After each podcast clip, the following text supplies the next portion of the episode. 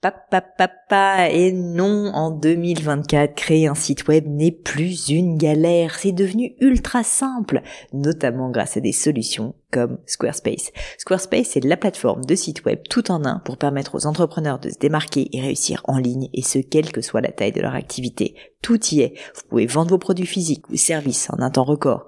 Vous avez des centaines de templates de sites web canon dans tous les domaines. Vous pouvez créer vos propres campagnes email. Vous pouvez même vendre vos propres formations en ligne. Donc si vous voulez donner à votre business toutes les chances de se développer avec un outil à la fois performant et très simple d'utilisation, je ne peux que vous recommander d'aller sur le site squarespace.com. En plus, Squarespace vous offre moins 10% sur votre première commande de site web ou de domaine avec le code Pauline. N'hésitez pas et rendez-vous sur squarespace.com, code Pauline.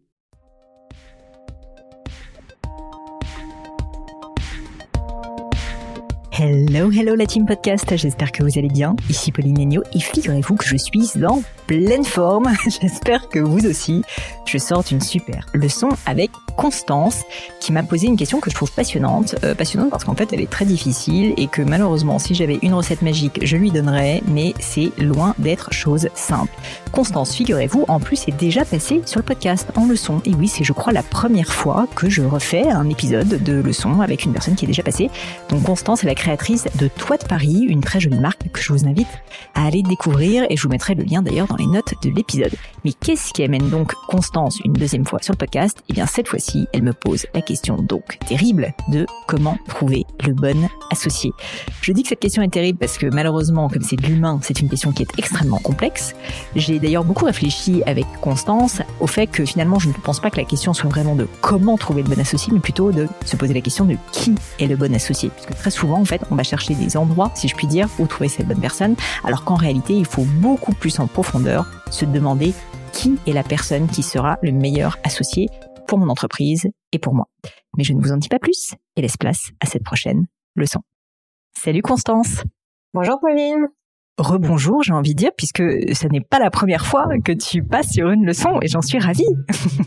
Eh oui, c'est vrai. Je te remercie de me recevoir à nouveau. Eh ben écoute, c'est un grand plaisir. Euh, bah, du coup, Constance, peut-être pour les personnes qui ne te connaissent pas encore, tu pourrais te, te présenter et puis euh, et puis ensuite me dire qu'est-ce qui t'amène une nouvelle fois euh, sur le podcast. Oui, bien sûr. Alors, euh, je m'appelle donc Constance. J'ai lancé Toit de Paris. C'est un objet euh, décoratif euh, souvenir de Paris. c'est un objet en fait qui est fabriqué à partir de véritables morceaux de Toit de Paris. je l'ai donc lancé le projet il y a un peu plus d'un an maintenant, donc ça s'est bien développé. On a bénéficié de pas mal de presse, ce qui nous a permis de vendre un peu partout en France et dans le monde. on a été à la boutique, on est à la boutique de la Tour Eiffel, de l'Arc de Triomphe et prochainement au musée d'Orsay. Et euh, voilà, aujourd'hui, j'envisage de m'associer car je pense qu'en fait, on est plus fort et euh, plus rapide à deux. Euh, plus rapide parce que, comme je le disais, c'est un objet souvenir et on, on, on cible assez les JO 2024. Okay. donc voilà, c'est pourquoi il me faudrait la bonne personne, quelqu'un qui saurait être complémentaire, qui comprendrait bien le concept, hein, ce, ce que je souhaite porter avec cet objet. donc la grande question, c'est euh, comment trouver le ou la bonne associée, comment s'y prendre et euh, est-ce qu'il est possible de faire une sorte de période d'essai, un peu comme un mmh. voilà pour euh, pour se tester l'un et l'autre. voilà ma question. Trop bien. Eh ben écoute, c'est une question super intéressante et je te remercie de la poser. Alors déjà, c'est très difficile, donc je veux pas te faire peur, mais trouver la bonne personne, le bon associé pendant des années. S'il y avait une recette simple, crois-moi que je te la donnerais, mais malheureusement c'est complexe parce que c'est de l'humain et que donc bah les gens changent, tu vas changer, cette personne risque de changer. Donc pour plein plein de raisons, en fait, ça va être compliqué. Donc il faut déjà, je pense, ne pas trop euh, entre guillemets se mettre la pression quand même si ça marche pas, parce que franchement, des histoires d'horreur d'associés, euh, il y en a énormément, et donc euh, il faut juste se dire que ça arrive à tout le monde et c'est pas qu'on est des mauvaises personnes, etc. C'est comme ça. Donc ça, c'est déjà la première chose que je peux dire. après, je dirais que plutôt que comment trouver la bonne personne, je dirais que la question qu'il faut se poser, c'est qui est la bonne personne pour toi?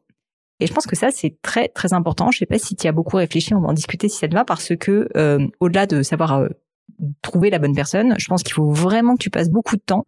Évidemment, je m'adresse à toi et à toutes les personnes qui nous écoutent qui seraient dans cette même problématique pour se poser, OK, qu'est-ce que je cherche? Parce que moi, j'ai déjà vu énormément de monde chercher un associé pour, entre guillemets, les mauvaises raisons, c'est-à-dire bah, par peur de la solitude, par envie de faire plus de choses, mais du coup, qui vont chercher quelqu'un dans leur entourage qui est un ami, qui est quelqu'un qui qu'ils aiment beaucoup, tu vois, à titre perso, mais qui n'est pas forcément quelqu'un qui va leur apporter de nouvelles compétences complémentaires. Et donc, euh, et donc ça aussi, je voulais te mettre en garde dessus parce que c'est vraiment une erreur entre guillemets classique et euh, que, que je comprends légitimement parce que c'est dur d'être seul, hein, franchement, quand on crée sa boîte. Mais je pense que c'est vraiment quelque chose qu'il faut pas faire parce que ben c'est en fait tout simplement un risque en puissance de que l'association tourne mal, tu vois, au bout d'un moment. Si jamais les compétences se recoupent trop, ben en fait, il va y avoir à un moment donné des problèmes en fait de qui fait qui fait ce sujet-là où vous êtes toutes les deux ou tous les deux bons pour le faire. Donc mieux vaut que les rôles se, se répartissent de manière assez simple et évidente parce qu'en fait vous avez des, compétences qui sont euh, fondamentalement différentes. Donc je sais pas si toi tu as déjà réfléchi justement à quel serait euh, le type d'associé euh, que tu chercherais pour toi de Paris. Oui, c'est vrai, c'est une, une, excellente question euh, finalement, partir de, de soi déjà pour trouver quelqu'un de complémentaire. Euh, c'est vrai que euh, c'est pas forcément euh, évident parce qu'il faut, faut bien se connaître soi. Ce qui est sûr, c'est qu'aujourd'hui sur la partie créa, j'aurais pas forcément besoin de renfort, même si je serais complètement ouverte à, à brainstormer avec la personne. Hein. L'idée, c'est de pas, enfin comme tu dis, c'est chacun puisse aussi avoir ses tâches pour pas se marcher dessus, mais en même temps qu'il y a un échange parce que aussi à deux cerveaux, on, on, on avance plus vite. Euh, moi, je dirais que j'aurais plus besoin euh, sur la partie euh, business développement, aller chercher de l'affaire. peut-être la partie internationale, mais ce serait peut-être dans un deuxième temps. Déjà, se, être vraiment présent en France, comme je disais pour pour les, les JO, et peut-être la partie. Euh, alors, je pense que je vais commencer par des freelances, mais euh, aller aller une personne qui serait peut-être plus technique, euh, SEO, retargeting, mm. ce, ce, genre de sujet qu'on aborde de plus en plus pour pour voilà ramener du trafic sur nos, mm. nos sites e-shop. Donc toi concrètement, si je comprends bien et je reformule pas parce que t'es pas clair, mais parce que je veux m'assurer de bah, qu'on parle bien des mêmes choses en gros, si je comprends, tu penses que tu es la bonne personne, et a priori, si tu as créé la boîte, ça me semble être le cas, pour gérer la direction artistique, euh, la direction de création, c'est-à-dire le produit, quoi, si je comprends bien. C'est toujours un peu pareil, tu sais, un organigramme d'entreprise, il y a le produit, il y a le marketing, euh, il y a euh, l'administratif, etc. Donc toi, tu es sur le produit, et ce qui est en général le cas des fondateurs. Par contre, la partie marketing, tu te sens pas forcément à l'aise, si je comprends bien. Donc en gros, marketing et sales, quoi, et vente, hein, aller chercher le client, aller démarcher, aller si c'est du B2B dans ton cas des marchés, si c'est du B2C, euh, faire de l'acquisition marketing, si je comprends bien comme tu le sais, euh, au départ, on fait tout. C'est-à-dire, moi, il n'y a pas vraiment de, de, de, de, sujet où je me sens pas, heureusement, euh, euh, à l'aise. Euh, simplement, je pense que sur la partie business développement, il faut vraiment appuyer. Aujourd'hui, j'ai on va dire des entrées, mais il y a d'autres canaux de distribution possibles où quelqu'un pourrait, euh, voilà, euh, peut-être être euh, plus performant que moi, je pense, pour que je puisse, parce que, ouais, bien sûr, voilà. Ouais, aussi une question de temps, hein, comme tu le disais. J'ai une autre question pour toi. Euh, désolé, c'est peut-être un peu fastidieux, je te pose pas une question, mais c'est important, je pense.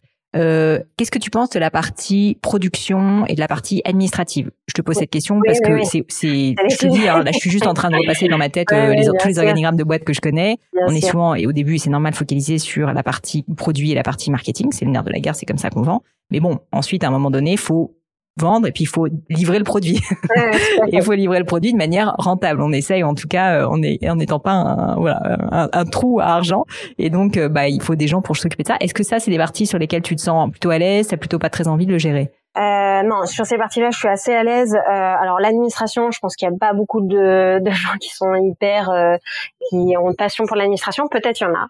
Euh, Plus doué que d'autres. Oui, voilà. Je dirais, je dirais que c'est pas ma passion, mais voilà, je, je, je le fais. C'est vrai que si je peux euh, déléguer un peu cette partie-là, parce que je trouve que c'est, c'est beaucoup d'énergie, beaucoup de temps, euh, voilà. En revanche, la partie donc logistique, production, mm. suivi avec les fabricants, celle-là, je la connais bien. je suis, je suis bien au fait. Et même si on a augmenté les, fortement les volume, je pense que ça, enfin, ça m'amuse même. C'est des parties. Mmh.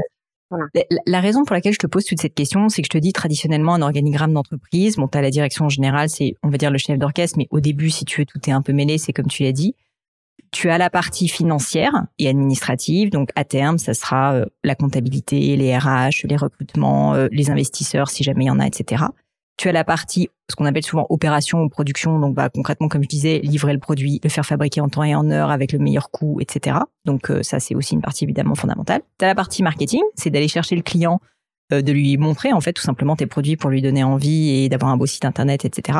Et puis, il y a la partie produit, c'est-à-dire concrètement euh, imaginer le produit, réfléchir à son prix, au texte autour, enfin toute cette partie-là. Ça, c'est un peu la base. Il peut y avoir d'autres choses, mais globalement, on va dire que c'est les quatre composantes euh, majoritaires d'une entreprise, si je schématise. Et en fait, je pense que quand on cherche un associé, certes, euh, tu vois, t'en es pas encore à avoir 20 ans d'expérience dans cette entreprise, donc les choses vont évoluer, mais il faut quand même globalement, à un moment donné, se dire, moi, quelles sont les parties que je vais prendre et quelles sont les parties que cet associé va prendre? Parce que une fois de plus, je te dis ce que j'ai déjà vu mille fois comme histoire d'horreur, c'est quand on va chercher un associé et qu'en fait on fait un peu tous les deux, on est tous les deux intéressés par les mêmes choses et qu'en fait on n'a pas de manière très simple et très claire dit dès le départ. Et vraiment c'est important de le dire dès le départ. Moi je fais ça. Ça veut pas dire que je veux pas ton avis dessus et que tu peux pas mettre ton nez dedans de temps en temps, mais globalement c'est plutôt moi qui suis in charge.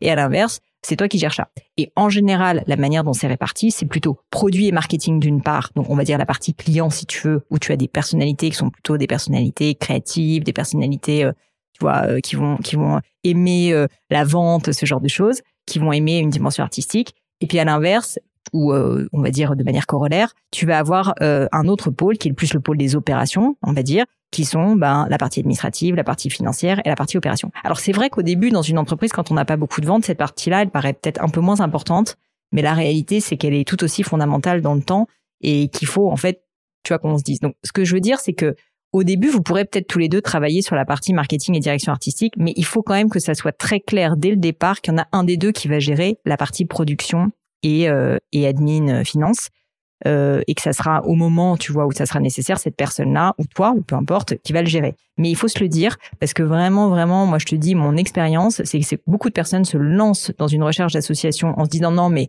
on verra, on va s'adapter, etc. Mais je t'assure, ça ne marche jamais. Parce qu'en fait, si tu trouves quelqu'un qui a les mêmes envies que toi et les mêmes, euh, en fait, les mêmes compétences que toi, elle va naturellement en fait aller dans le même sens que toi. Et du coup, c'est super au début parce que vous allez aller plus vite dessus. Mais le jour où tu auras besoin du reste, il y aura plus personne. Et c'est là que commencent les ennuis je comprends. Tout à fait, c'est hyper logique. Non, mais euh, c'est c'est ça qu'il faut déterminer au début. C'est vrai que quand quand je t'entends parler d'organigramme, en fait, je me rends compte que je suis un peu euh, moi. Bah tu fais tout. Mais, mais, voilà. normal, normal au début, mais, c'est tout à fait normal, Constance.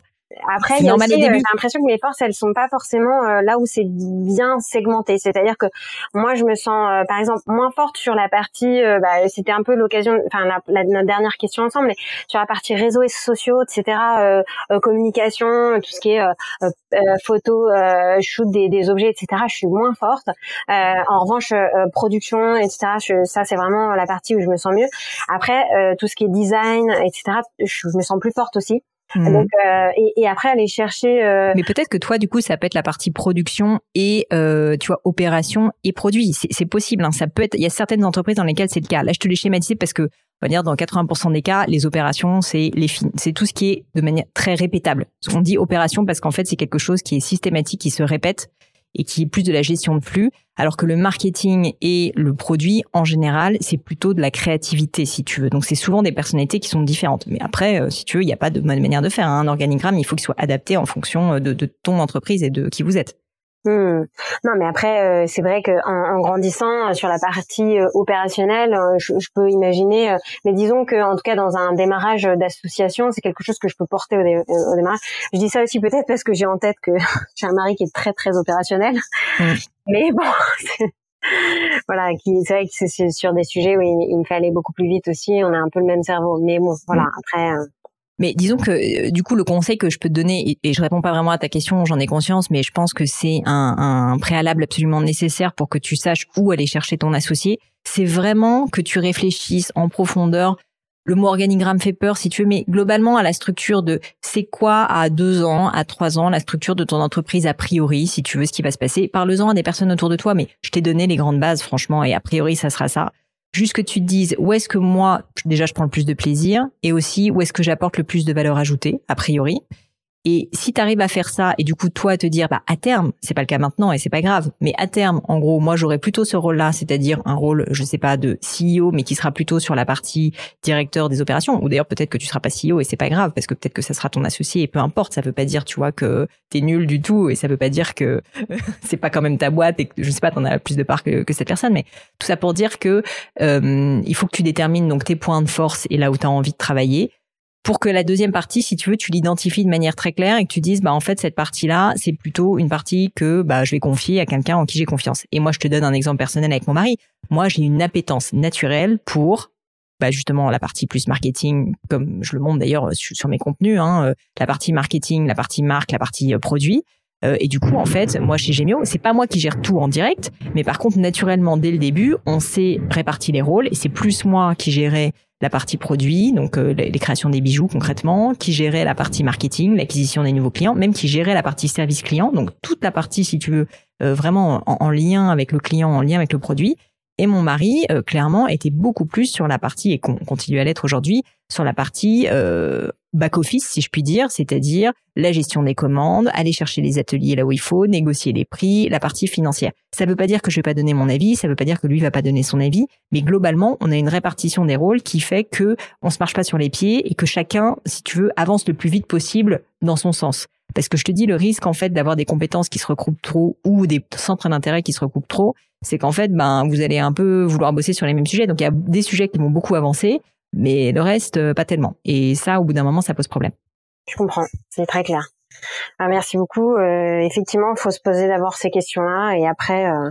Et je pense qu'une fois que tu as fait ça, l'avantage c'est que tu pourras tirer le fil, tu pourras dire bah je dis n'importe quoi, mettons cette personne euh, c'est la partie marketing, j'ai l'impression que ça c'est une partie qui te frustre. Donc la partie marketing et je veux que cette personne soit capable de gérer aussi je sais pas, dis n'importe quoi la admin et marketing bah déjà, si tu te dis ça, tu peux dire, OK, alors du coup, quel type de personnalité il me faut? Parce que marketing, c'est quand même quelqu'un bah, qui va avoir du bagou, qui va aller chercher des clients, surtout si tu es dans un marché un peu B2B, B2B, tu vois, ça veut dire que c'est quand même quelqu'un euh, qui sait vendre, qui aime ça. La partie admin, c'est quand même, ou euh, financière, c'est quand même un peu l'inverse en général, plutôt des gens très méticuleux, euh, très précis, etc. Tu peux peut-être trouver, mais tu vois, faudra déjà le savoir. Et puis du coup, tu peux d'une certaine manière avoir une espèce de fiche de poste, tu vois, pour ton ta recherche, c'est-à-dire que tu sais que tu cherches quelqu'un qui va être en charge, on va dire de la partie euh, bah, de cette partie-là, quoi. Donc, à voir comment tu l'appelles, la partie financière et la partie euh, et la partie marketing. Et donc, si tu veux, tu pourras ensuite communiquer dessus beaucoup plus clairement, parce que quand même, pour répondre un tout petit peu à ta question à la fin euh, de où chercher cette personne, c'est très difficile de trouver la bonne personne si tu ne sais pas exactement ce que tu cherches. Alors que si tu sais exactement ce que tu cherches, bah, déjà tu vas pouvoir le dire. Donc tu vas pouvoir dire, ne serait-ce qu'à tout ton entourage, bah, en fait moi ce que je cherche c'est précisément quelqu'un qui me délègue toute la partie finance et toute la partie marketing et qui est plutôt une expérience au web marketing. Et là, tu vas te rendre compte qu'en fait, tous tes copains autour de toi, ils vont dire ah mais attends, justement, j'ai pensé à telle personne ou euh, il y a deux semaines j'ai rencontré telle personne. Alors que si jamais tu dis juste je cherche un associé, bah ils savent même pas quoi te proposer, tu vois. Donc déjà, ne serait-ce que dans ton réseau, ça va permettre cette clarification va te permettre de vraiment vraiment aller beaucoup plus loin, je pense, que ce que tu pourrais faire en fait sans être précise. Et puis ensuite, après, tu pourras même euh, dans le cadre, tu vois, de, de toi dès que tu rencontres quelqu'un, concrètement, en parler et, être beaucoup plus précise dans cette recherche et en parler. Bah, là sur ce podcast, du coup, si quelqu'un nous écoute et que vous êtes intéressé, bah, contactez Constance, bien sûr. Mais tu vois, tu auras beaucoup plus de levier si tu veux pour être euh, straight to the point euh, quand tu vas faire ta recherche. Alors que sinon, bah, c'est un peu une aiguille dans une botte de foin, quoi. Parce qu'en fait, une fois de plus, euh, on, cherche ce qu'on trouve. Enfin, pardon, on trouve ce qu'on cherche. Euh, et si tu sais même pas vraiment ce que tu cherches, ce qui est honnêtement la partie la plus difficile en réalité, ben c'est sûr que tu vas, tu vas être en difficulté.